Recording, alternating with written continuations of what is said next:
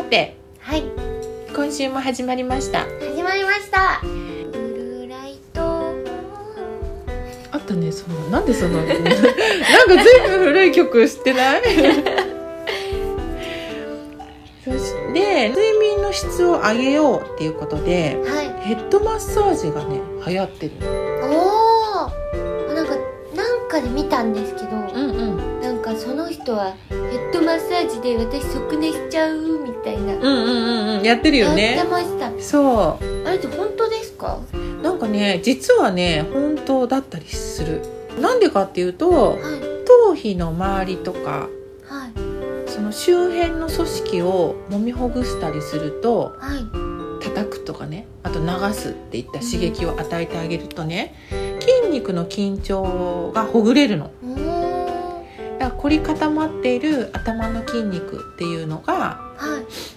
解放されてリラックスした状態で浅い眠りの脳で発するシータ波を増やすことができるシータそうだから頭皮が硬い人っていうのは結構ね血流が悪くて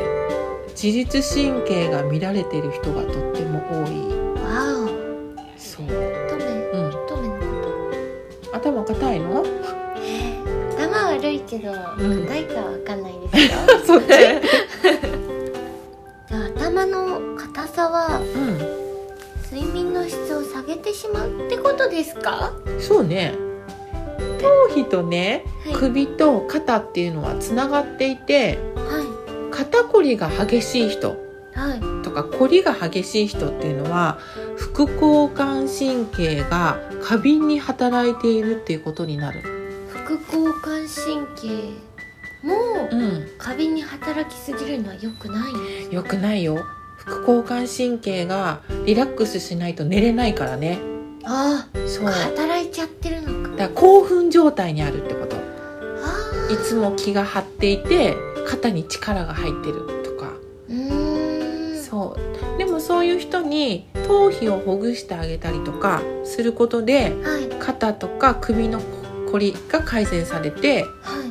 体が緊張から解放されるためのツボの刺激によって脳がリラックスできるうーんそうすると結果的に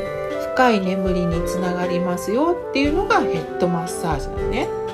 あ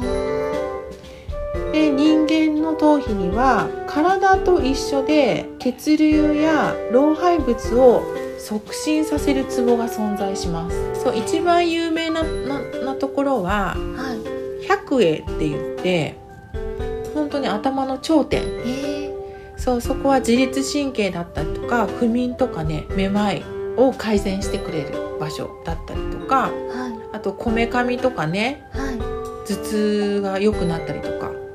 いすごいですでねそこを刺激してあげるとあの副交感神経が過敏ではなくなってはいなんかちょっと眠りにつくっていう風にも言われてますねうー。んなんか100円って